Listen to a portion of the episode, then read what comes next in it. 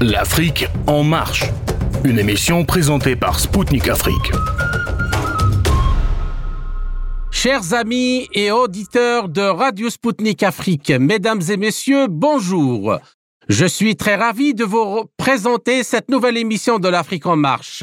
Avec mon invité, le docteur Abdelkader Soufi, expert algérien en politique de défense, nous analyserons le retrait des troupes russes de la ville de Kherson, ses objectifs et ses répercussions sur la conduite des opérations militaires en Ukraine. Mercredi 9 novembre, le commandant de l'opération russe en Ukraine, le général Sergei Sourovokin, a annoncé le retrait des troupes russes stationnées dans la ville de Kherson. Et ce, après une opération d'évacuation des civils de cette même cité qui a duré plusieurs semaines. Plus de 115 000 habitants ont été ainsi évacués à la rive gauche du Dnepr.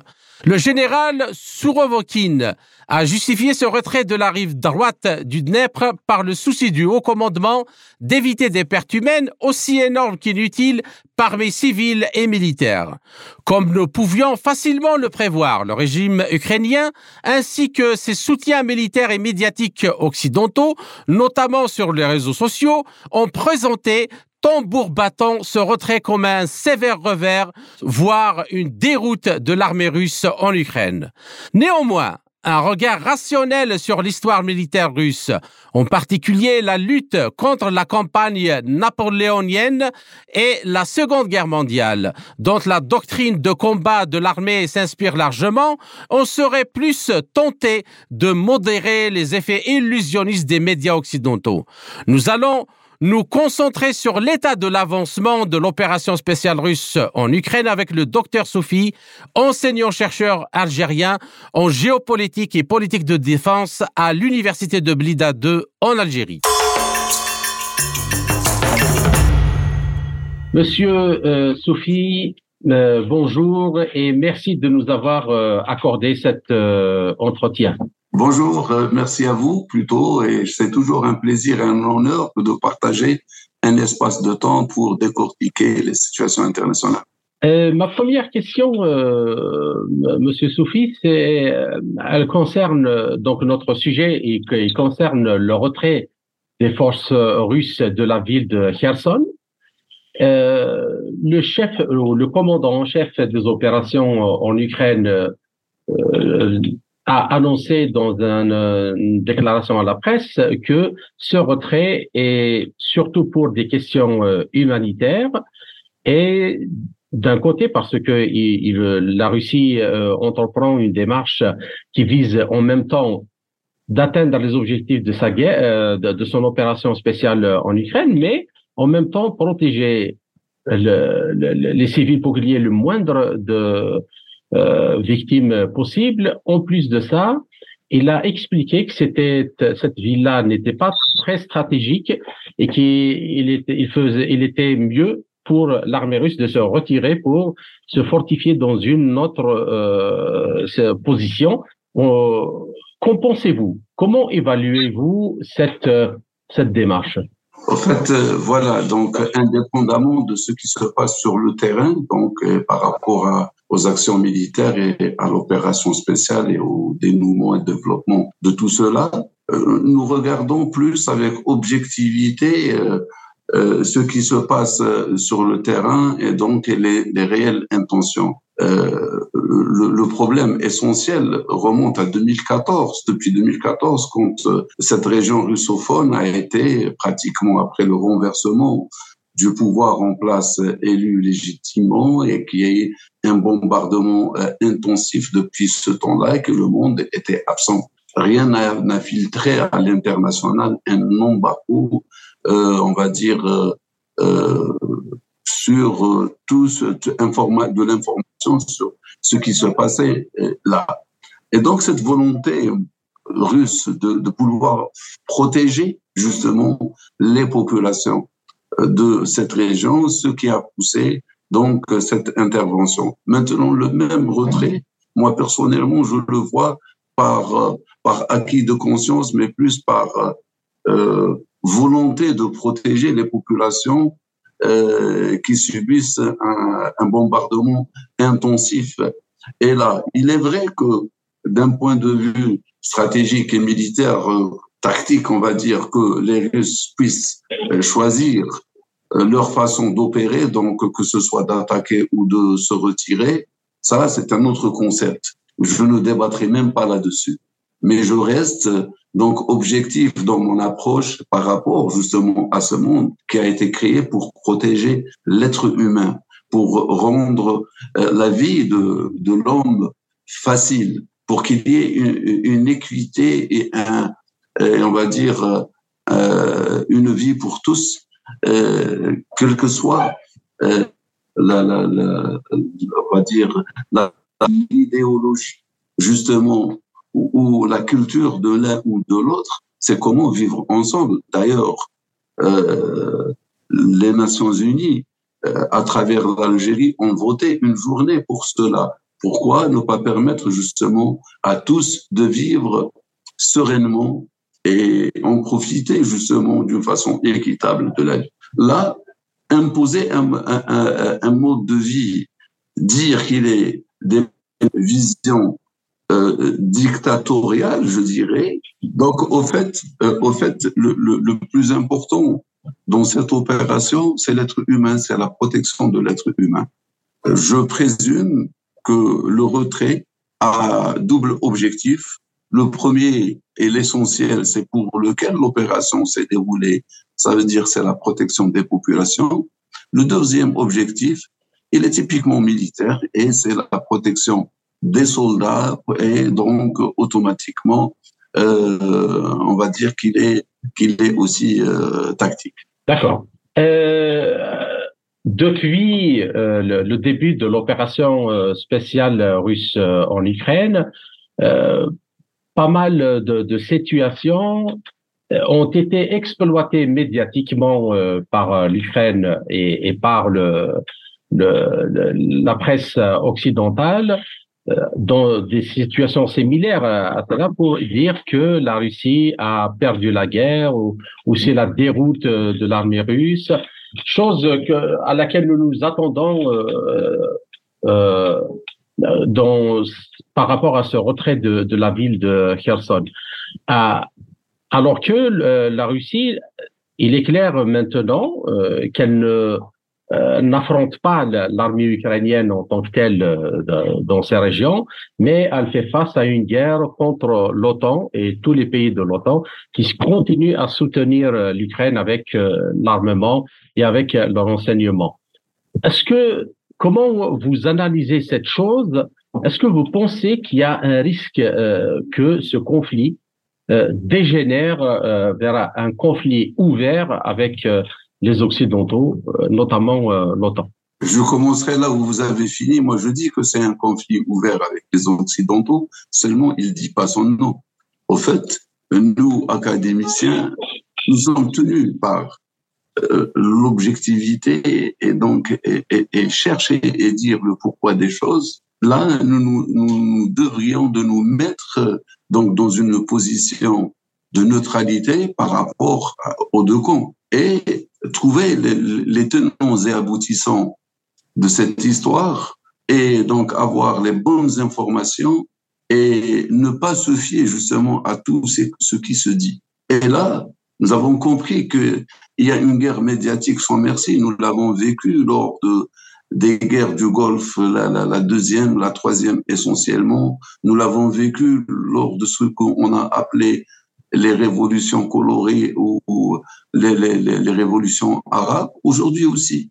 Euh, je vais vous donner un exemple pour ne pas sortir du sujet. Quand il y a eu des manifestations à Paris et que donc les, les, euh, les chaînes françaises ont essayé de, camoufler, de, mentir euh, sur euh, donc euh, aux, populations même locales et, et qu'ils ont été pratiquement démasqué. Cela explique que nous vivons une, une construction pyramidale de l'information. Il y a quelque part cette information qui s'est construite et qui se répartit à une vitesse de lumière avec le même contexte, avec les mêmes phrases qu'une seule personne a écrit le texte.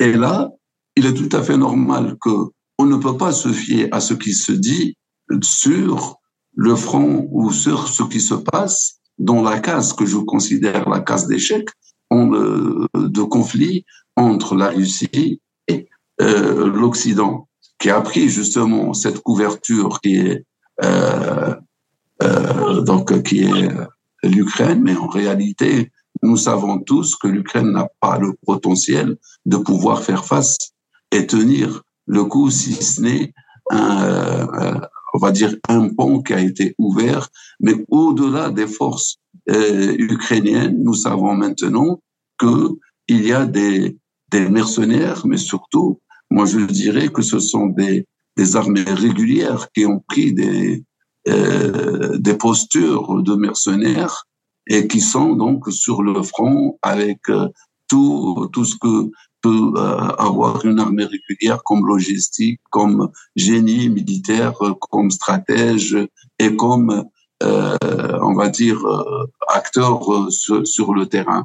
Et là, là, on comprend mieux que ce qui se passe, c'est un conflit de devenir. Moi, je pense que c'est là, c'est tout l'enjeu du nouvel ordre mondial qui se joue à partir de la case ukrainienne. Maintenant, est-ce que les risques de débordement euh, sont, sont possibles, euh, possibles ou, ou, bien euh, palpables? Je dirais que dans les études prospectives, on ne peut pas négliger cet élément. Ça veut dire que, quand bien même nous pensons que les, les États sont des acteurs sages qui considèrent euh, la perte et le gain et qui essayent donc de œuvrer euh, comme ça et que même dans, une guerre, ils calculent le, le, potentiel à utiliser pour aller à, à réaliser des fins et des objectifs. Est-ce que quelque part on peut assister à, à quelque chose qui se dégénère. Euh, il faut dire que est-ce que justement le président ukrainien n'est pas euh, un être, euh, on va dire, un peu dérangé dans sa tête et qui risque de faire déborder et, emmener avec lui au-delà des, des visées stratégiques, même de l'Occident, à, à, à, envenimer la, la, situation et pousser le bouchon à un point de non-retour. Euh, D'accord. Euh, pour revenir justement à cette euh, campagne médiatique euh, que mènent le, les autorités ukrainiennes et avec l'aide des médias occidentaux, euh, nous l'avons vu déjà dans les, les, les semaines passées quand les, les, armées russes se sont retirées de certaines régions. Euh, il y a eu reprise par les forces ukrainiennes de ces régions-là. Euh, euh, comme euh, Krasny Liman et autres. Mais ce que la presse n'a pas dit, c'est que l'armée russe avait attendu attendu l'arrivée des Ukrainiens, enfin des soldats ukrainiens, et puis elle a bombardé massivement toutes leurs positions, ce qui a fait que euh, la reprise de ces régions-là, finalement, elles ont coûté très très cher euh, à la à l'armée euh, ukrainienne. Euh, donc, est-ce que vous pensez que ce retrait, euh, encore une fois dans la région euh, de Kherson, relève de la même stratégie et de celle de préserver le, le, le, le potentiel humain de l'armée russe et en même temps piéger l'armée ukrainienne? Moi, je crois, ce, je crois ce que je vois, je crois par rapport à ce qui se passe sur le terrain. Donc, on voit bien que l'armée russe est, est, une armée qui est bien préparée, euh, qui s'est bien préparée donc à ce genre de situation. Et donc, euh, euh, ce n'est pas, euh, il ne faut pas être devin pour dire que euh, toutes les batailles qui ont été gagnées donc sur le terrain ont été mûrement réfléchies et bien pensées. Donc, toutes les tactiques et les stratégies qui ont été mises sur place ont donné raison à l'armée russe. Euh, maintenant, donc, quant à ce retrait et cette guerre médiatique, il faut dire que en Première Guerre mondiale, l'Allemagne a perdu, a gagné la guerre des tranchées contre l'Occident, perdu sur le papier. Donc, c'est la presse qui a fait perdre la guerre aux, Allemands. Là, nous sommes dans un dans un autre contexte. Au fait, donc dire à l'international que l'armée ukrainienne réalise des exploits et chasse peut-être l'armée russe. Là, c'est pour dire que d'abord, donc les objectifs, c'est essayer d'atteindre le moral des troupes russes, c'est aussi changer l'opinion publique internationale pour dire que sur le terrain, la Russie, avec toute sa, sa puissance de frappe, n'est même pas capable de, euh, de faire face à un petit pays qu'on appelle l'Ukraine, euh, comparativement à la force de l'OTAN ou celle de l'Occident ou celle des États-Unis d'Amérique. Euh, quatrièmement, euh, au fait, donc, c'est camoufler la réalité du terrain et continuer à mentir pour éventuellement essayer de gagner cette euh, guerre de, sur le terrain par à travers la presse, à travers la propagande et à travers d'autres médias.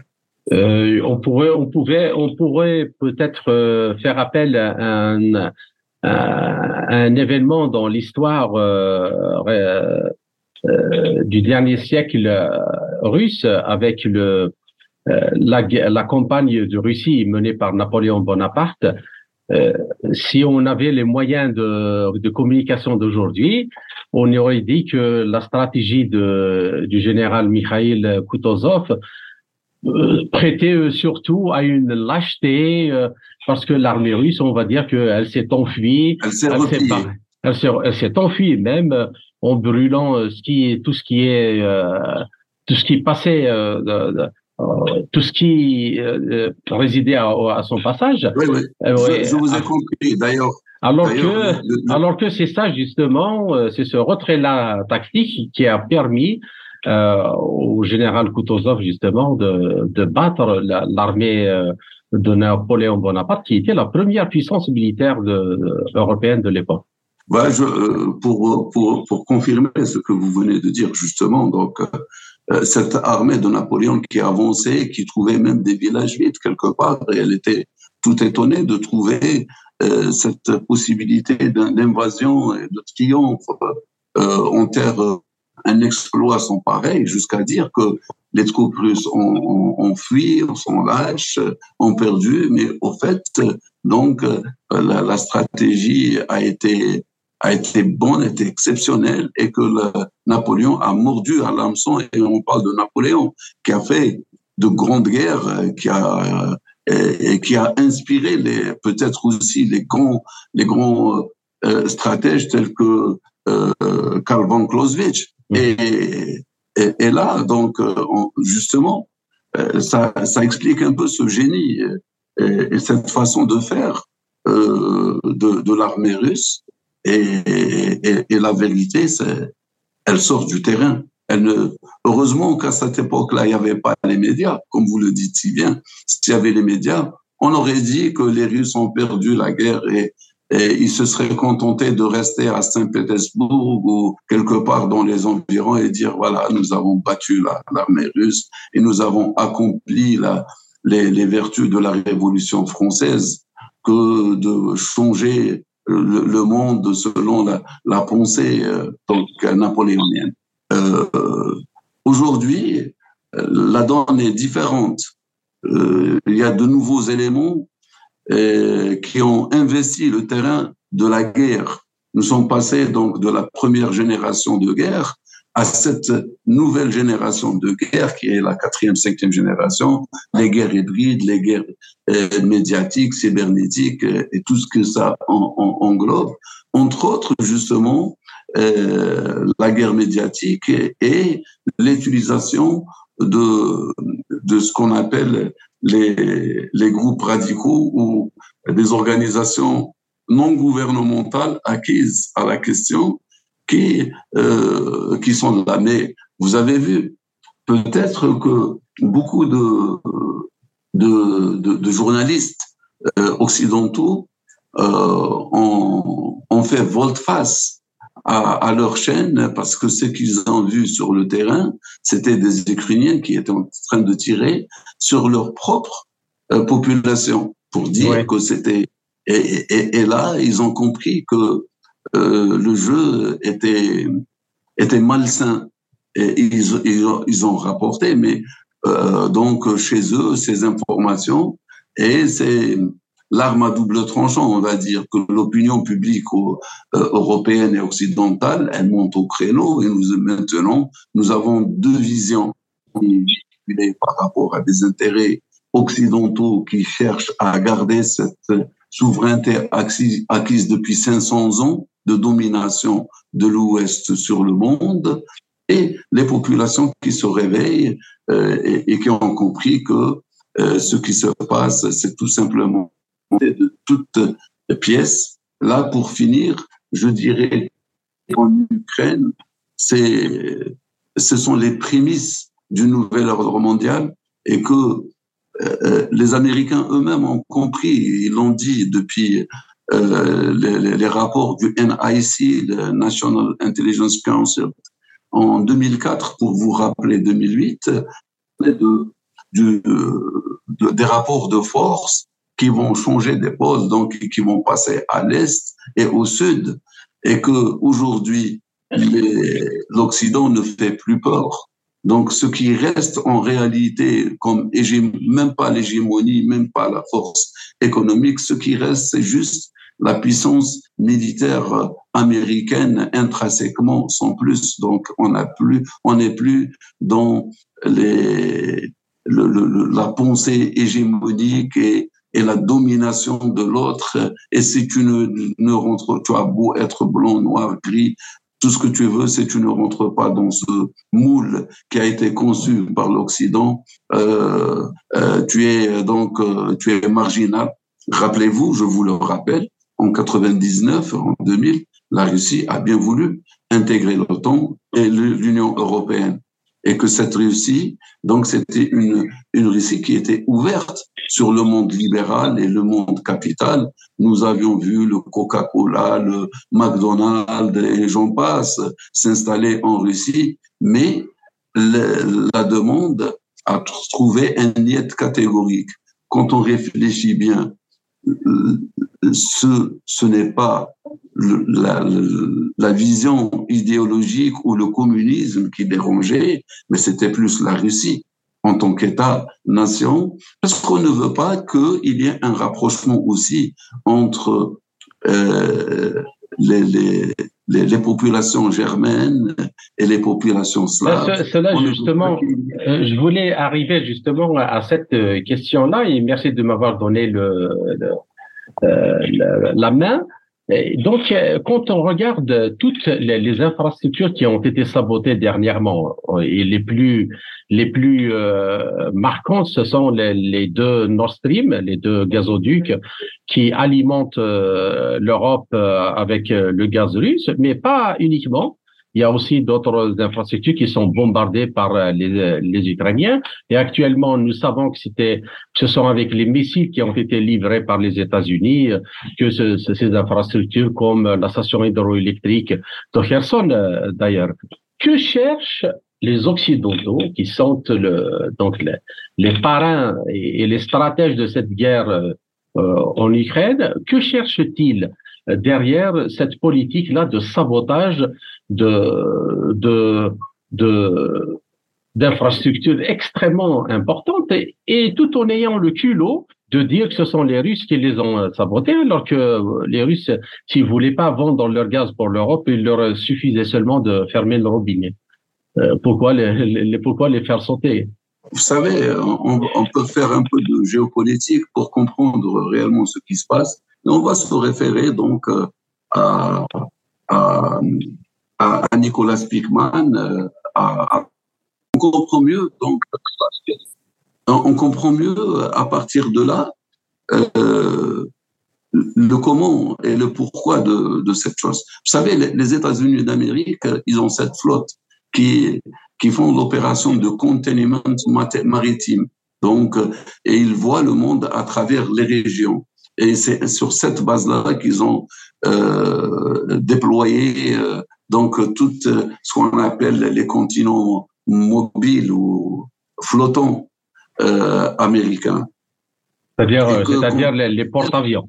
Très bien. Et contre Mackinder qui disait que l'enjeu donc mondial, c'est par rapport au Heartland, le, le cœur du monde, c'est l'Eurasie. Et Speakman venait dire que non, c'est pas le Heartland, mais c'est le, le croissant fertile, donc le, l'Asie de, de l'Est et du Sud-Est, donc, et là où il y a les, les conduits euh, à, les ruisseaux, donc et les grands fleuves qui conduisaient vers les, les, les grands plans, euh, les plans d'eau, et que plus tard, euh, Brzezinski justement disait que euh, pour cette domination, il faut empêcher qu'il y ait un, euh, un, un, rapprochement entre l'Asie et, et l'Europe, et il faut créer une zone de, de tension sur euh, donc ce qu'on appelle ce croissant fertile, que les Américains doivent être le référent et l'arbitre.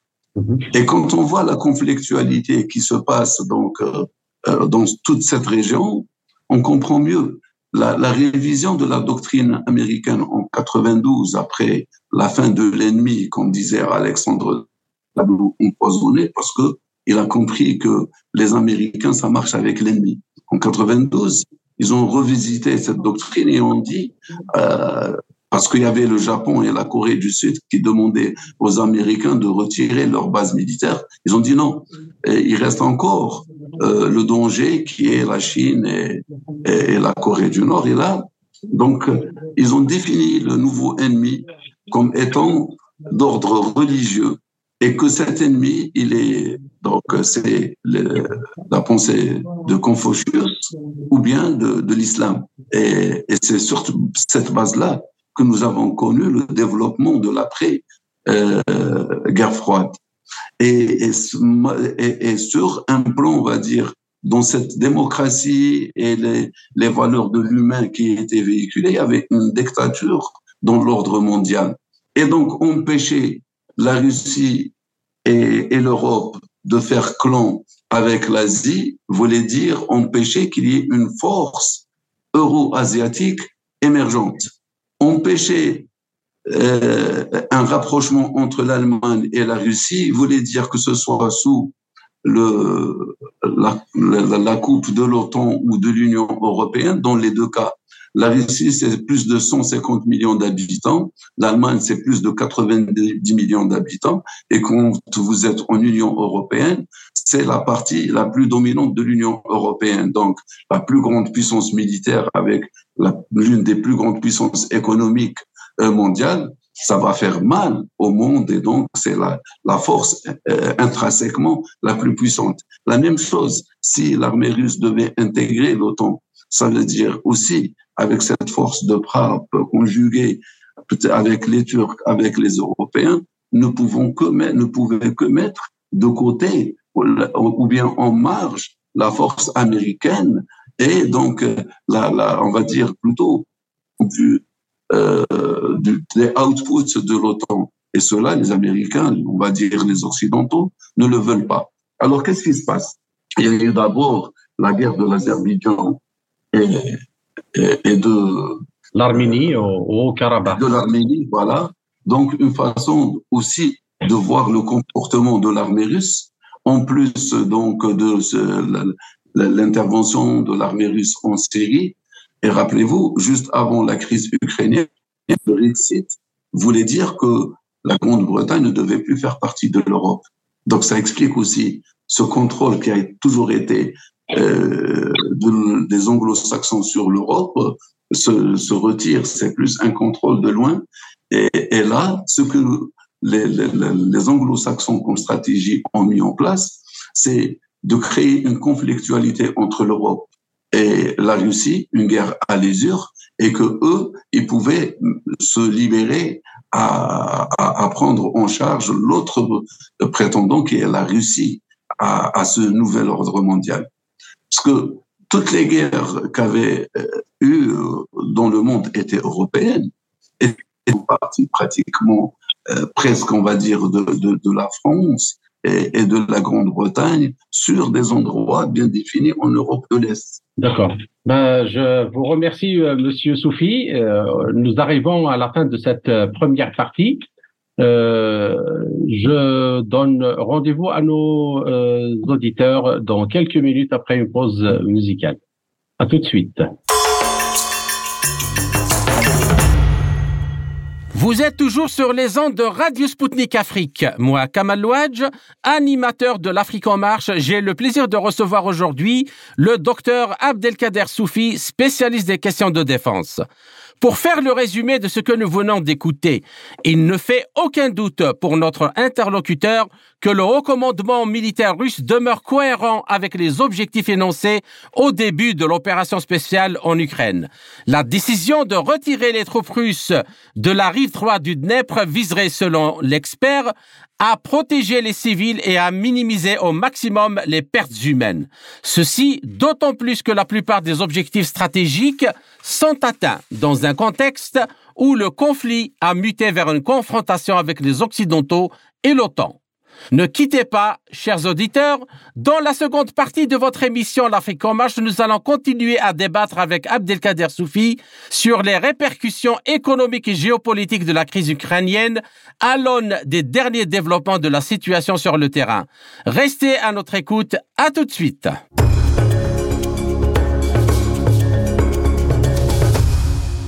Je suis Kamal Louadj, animateur de l'émission L'Afrique en marche présentée par Spoutnik Afrique. Bienvenue à ceux qui viennent de nous rejoindre.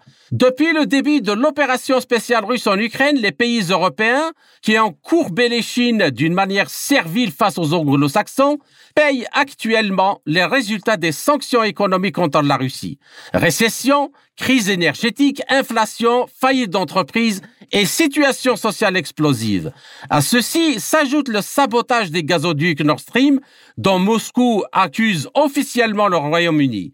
Cet attentat complique davantage la situation qu'il risque de se perpétuer, y compris après après l'arrêt du conflit.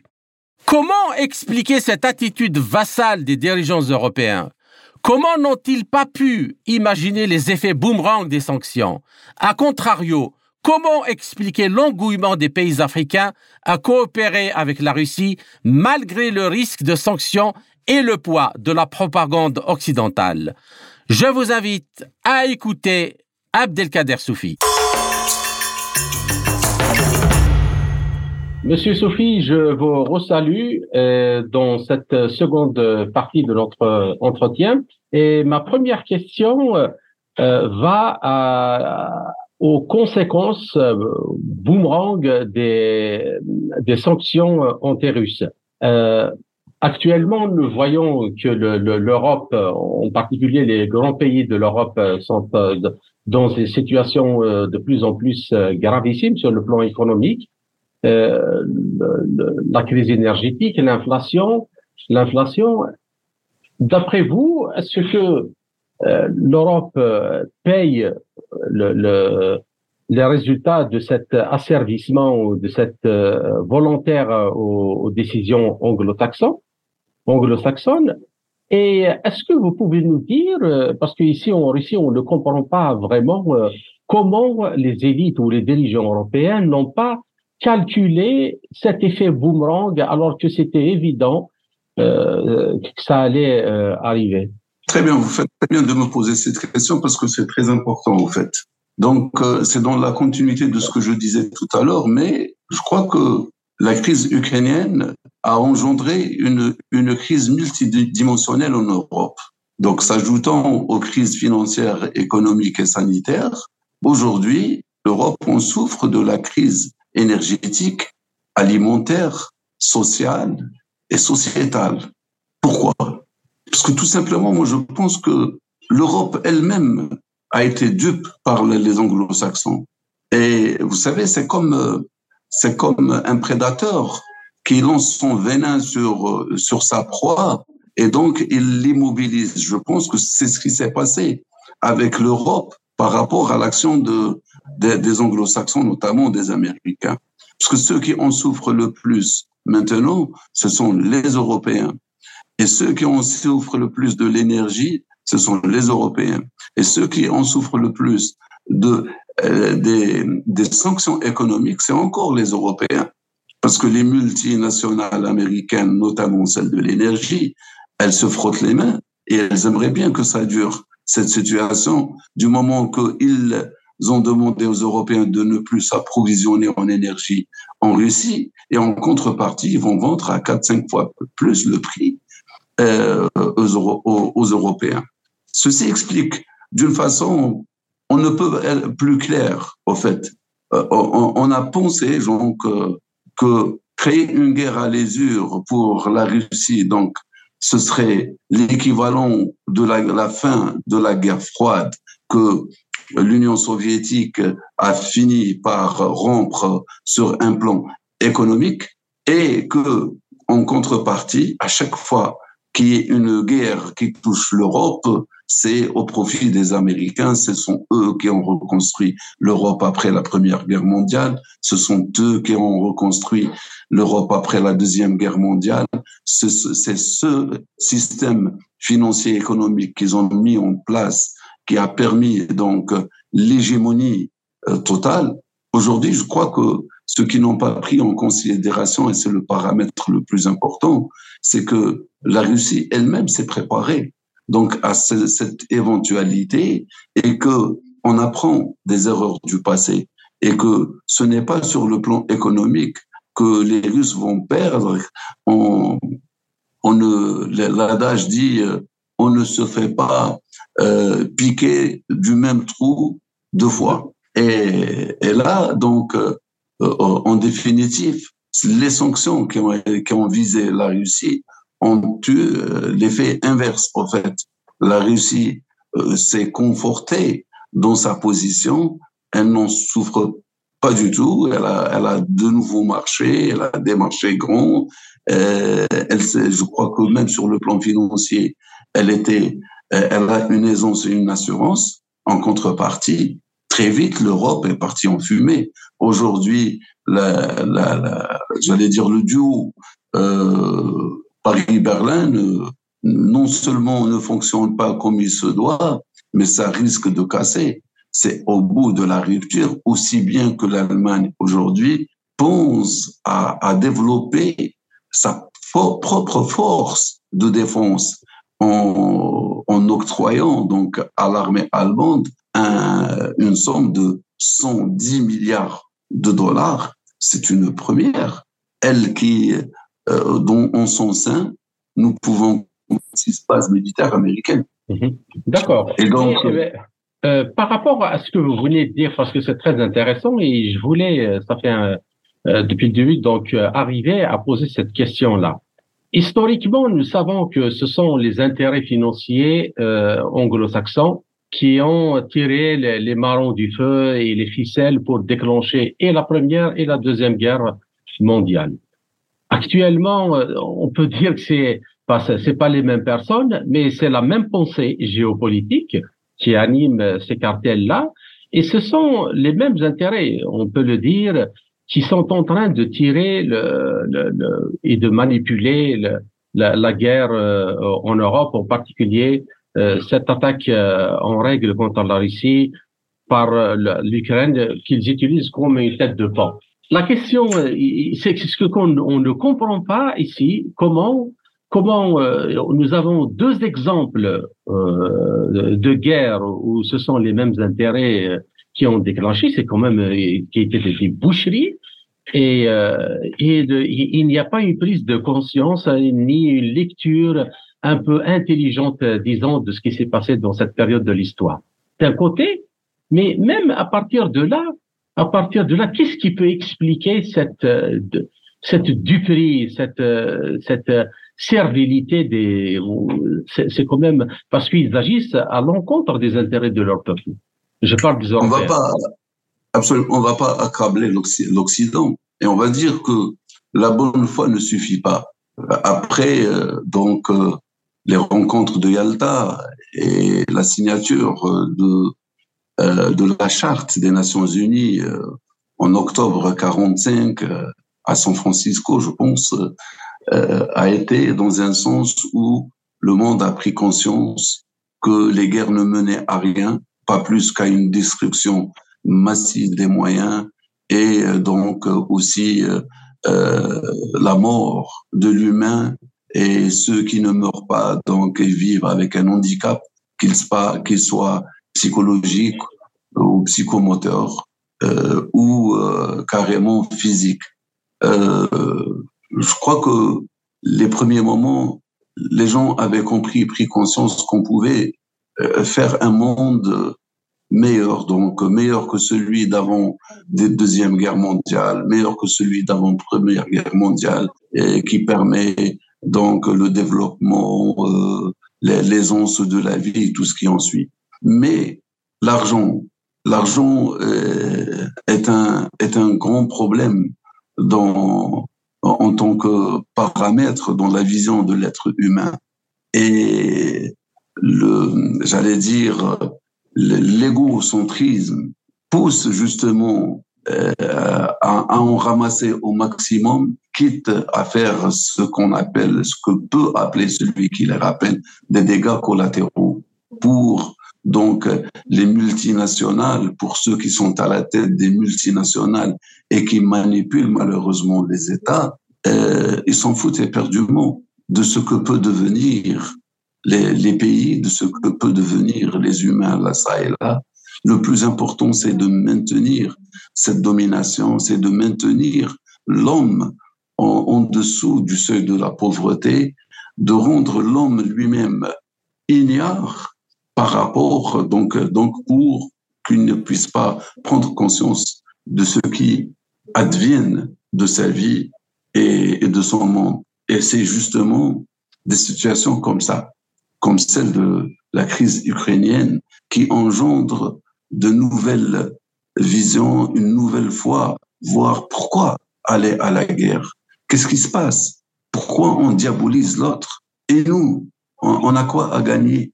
Pourquoi est-ce qu'à chaque fois qu'il y a quelque chose en Europe ou quelque chose qui concerne les Américains, on dit que c'est une crise mondiale?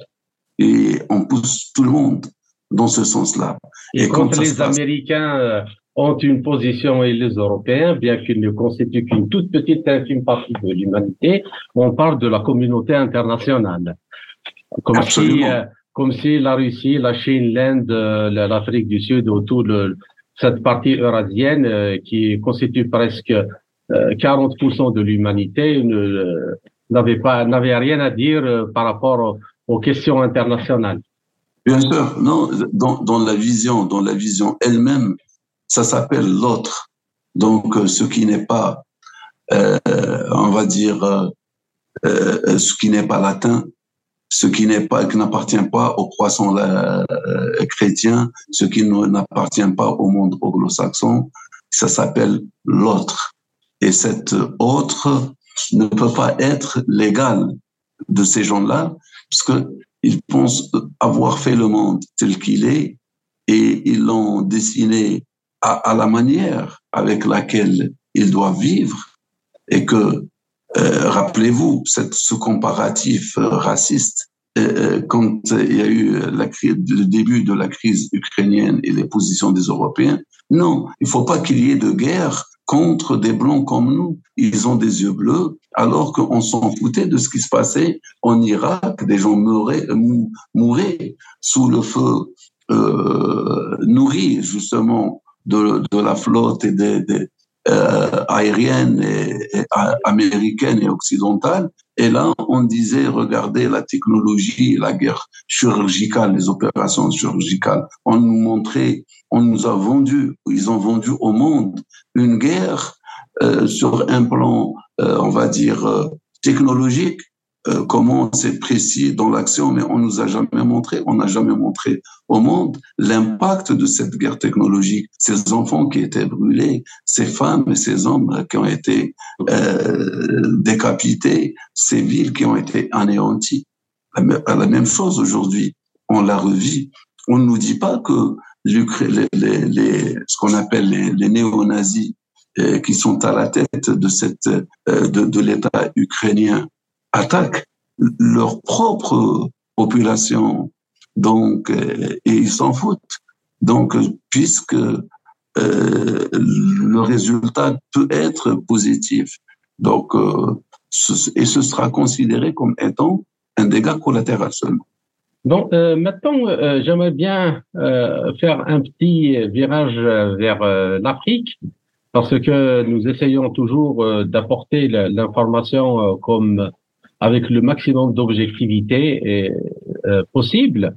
Donc, il y a, malgré tout ce qui se fait donc actuellement contre la Russie sur le plan médiatique, quand on l'attaque sur le plan politique ou militaire, ou qu'on montre chaque chaque mouvement de l'armée russe comme une espèce de déroute de cette dernière, c'est dans ce contexte-là que euh, vont avoir des, des manœuvres militaires qui sont une première euh, en Algérie, euh, dans le, le, le sud-ouest de l'Algérie, contre entre l'armée russe et, et l'armée euh, algérienne.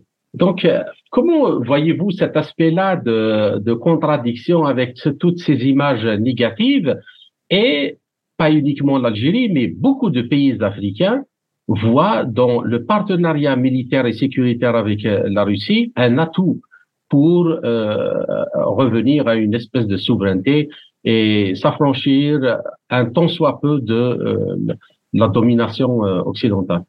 En fait, donc pour votre question, on peut la scinder en deux parties. La première, donc c'est cette relation algéro-russe qui n'est pas née d'hier, mais qui a plus de 60 ans d'existence. Et c'est une relation qui est basée sur le respect, sur euh, sur la foi euh, en, la sincérité de l'un et de l'autre et qui a conduit à construire euh, un partenariat stratégique dans différents domaines au-delà du domaine militaire. Pour beaucoup qui ne savent pas, ce partenariat n'est pas que militaire. Il est au-delà de cela et qui s'est renforcé au fur et à mesure donc, euh, il y a eu un rapprochement donc qui a emmené aussi euh, sur le plan militaire, on va dire, à, faire, à déployer les forces des uns et des autres et à participer à des manœuvres, que ce soit dans la mer Noire, dans, la Méditerranée, mais aussi sur le sol euh, russe et le sol algérien. Cela explique la profondeur de cette relation et je crois que la vision commune, surtout, entre les deux euh, par rapport euh, à, au domaine, aux questions internationales. Euh, pour l'Afrique, justement, il y a un, un, regain de conscience et qui a été aussi alimenté par euh, le panafricanisme et le sentiment d'être lésé par les forces coloniales. Cette, cette montée de, de sentiments anti colonier euh, anti-occidental, notamment anti-français, on va dire, c'est pour prendre l'exemple de l'Afrique de l'Ouest, et que, par exemple, une opération comme Barkhane qui s'était déployée avec plus de 5000 soldats entre le Burkina Faso, le, le Niger, le Mali, la Mauritanie, et j'en passe, euh, a fait que durant 9 ans, 59 morts français et il y a eu plus de 5000 morts euh, africains. Au lieu qu'on ait assisté donc à une, tel que ça a été proposé par François Hollande, une éradication du terrorisme, nous avons vu euh, une, une guerre fratricide intercommunautaire qui a été nourrie et euh, diligentée par la France pour créer une zone de no man land. Et et elle a, euh, et donc, et aussi le mensonge de créer un partenariat avec ces pays-là. En fait, on a vu que des bases françaises s'installer, mais rien n'a été fait sur le plan éducatif, scientifique, technologique, construction. Et là, il y a de nouveaux partenaires qui arrivent et qui proposent justement une, une vie décente aux Africains et une prise en main de leur destin. Le partenariat euh, russe avec, euh, je citerai peut-être avec le Rwanda, avec l'Afrique centrale, avec euh, le Mali, permet aux Africains de mieux voir la différence entre un partenaire fiable qui vient là créer en créant la Chine qui arrive aussi et qui permet la, même chose, alors que les forces occidentales, de tout temps, n'ont cherché que leurs intérêts. Ils sont foutés éperdument du devenir de, de l'homme africain. D'ailleurs, après la guerre froide, nous avons été, euh, euh, j'allais dire, euh, scandalisés par la théorie internationale. Parce que la théorie internationale, elle a toujours pensé la vision occidentale et sur un plan de guerre, est-ce qu'on doit être libéral ou on doit être, on va dire, idéal? Mais dans tous les cas, dans tous les cas, euh, on a pensé que ce que pouvait devenir l'homme euh, occidental et qu'elle a été raciste envers euh, le reste du monde. Toutes les guerres qu'a connues le tiers-monde et la misère et la désertification qu'on commençait à voir après la deuxième guerre, la, la fin de la guerre froide, on a compris que l'Occident ne cherchait que son propre intérêt.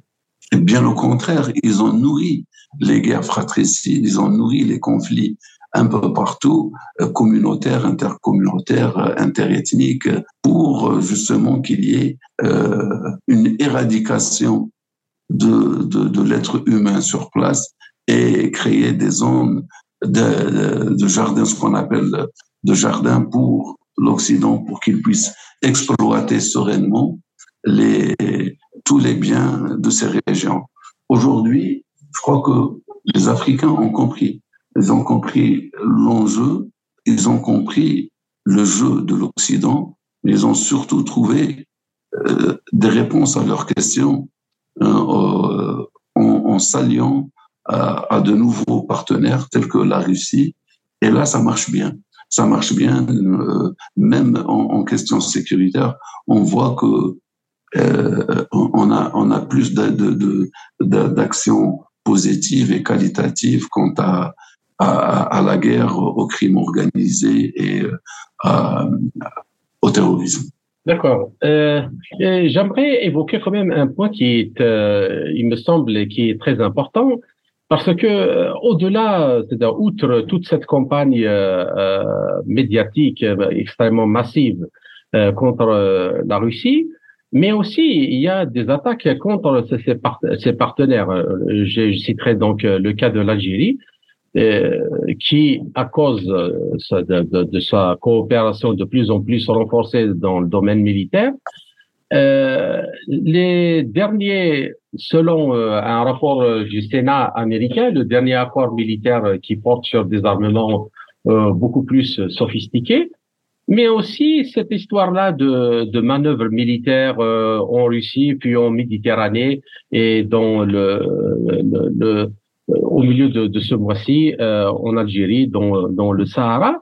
Donc il y a un groupe de sénateurs, il y a des, des voix qui s'élèvent aux États-Unis et qui appellent non seulement euh, donc à discréditer et à jouer sur les questions diplomatiques et médiatiques dans le monde, mais vraiment à prendre des sanctions contre euh, l'Algérie parce qu'elle a un partenariat important avec euh, la Russie.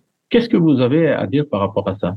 D'abord, l'émergence de l'Algérie pose, pose problème dans le continent et le sous-continent, dans la région méditerranéenne. Cette montée en puissance, d'abord de la force euh, de défense algérienne et aussi la, euh, économique qui, qui, permettent même à l'Algérie de prétendre euh, l'accès au groupe fermé du BRICS. Cela démontre cette potentiel, ce, potentiel algérien qui émerge et, qui fait et qui fait mal et qui inquiète les occidentaux d'un côté. D'un autre côté, l'apparence de nouveaux acteurs, notamment la Russie dans la région, qui, comme je le disais tout à l'heure, était un partenaire stratégique euh, à l'Algérie, a permis aux Africains de mieux comprendre les choses et ils étaient contents de voir le retour de l'Algérie sur la scène internationale.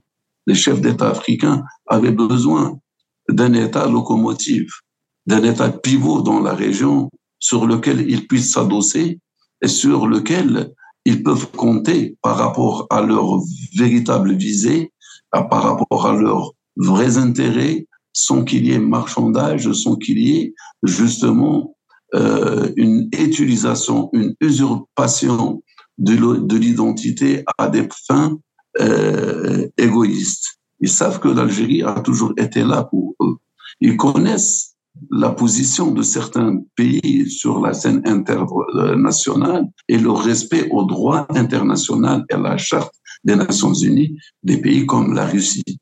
C'est des États fiables, puissants et qui peuvent aussi ramener le plus euh, sans dénigrer l'Africain, sans pour qu'il y ait euh, cet esprit justement de coloniser, de, de, de, de colon, parce que là, le partenariat avec la Russie est complètement différent comparativement aux forces colonialistes qui étaient et qui, qui sont sur place. Euh, il n'y a pas le même esprit, donc il n'y a pas la même euh, appréhension. Mm-hmm. Ensuite, quand vous regardez, par exemple, l'exemple euh, euh quand euh, le président français parle du Mali, et il parle alors la présence française militaire en, euh, en, en, Afrique, notamment dans la région du Sahel-Saharien, c'est une présence qu'il conçoit comme étant normale et que le partenariat français avec les opérations donc militaires sur place, ce sont des opérations normales. Et quand le Mali tisse une opération, une un, une relation avec la Russie, là, ça devient une visée, une visée euh, euh impérialiste. impérialiste, par exemple.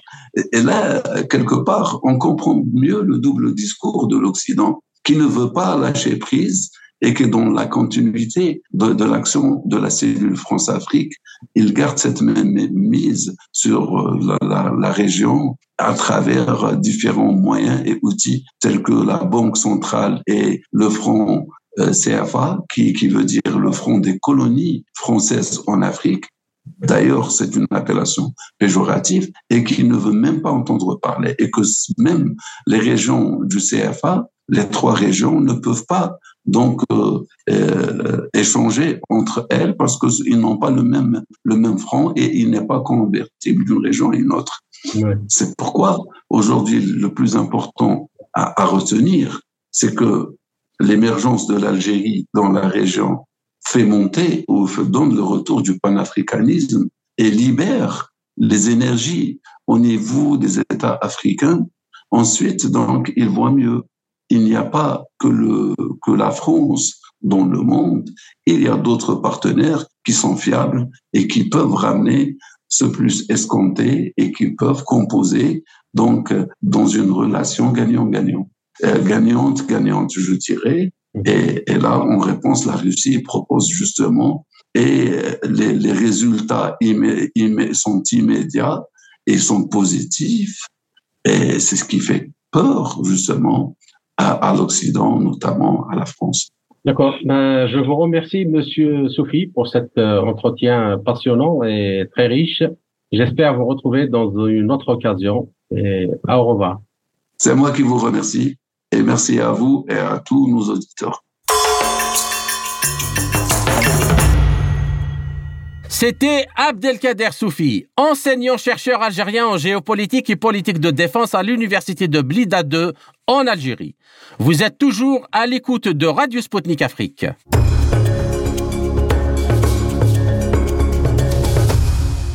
Pour tirer le bilan de cette nouvelle émission, il y a lieu de noter que l'armée russe avance en Ukraine en fonction de sa propre pensée stratégique et doctrine de combat dont le résultat pourrait être visible prochainement. Certains sont palpables déjà aujourd'hui. Moscou, je le rappelle, a réussi à rattacher par référendum quatre territoires d'une superficie de 107 000 km, soit plus de trois fois celui de la Belgique et de plus de deux fois ceux des Pays-Bas ou du Danemark. À vous de juger, chers auditeurs, de la portée de cette acquisition. En tout cas, beaucoup de pays en dehors de l'Occident semblent avoir tiré leurs propres conclusions des événements en Ukraine et de leurs conséquences. Plusieurs ont choisi de travailler avec la Russie et les blocs alternatifs à ceux des Occidentaux, comme les BRICS par exemple. C'était Kamal Louadj. Merci de nous avoir suivis. Je vous donne rendez-vous pour une prochaine émission très bientôt. Chers amis, au revoir. L'Afrique en marche. Une émission présentée par Spoutnik Afrique.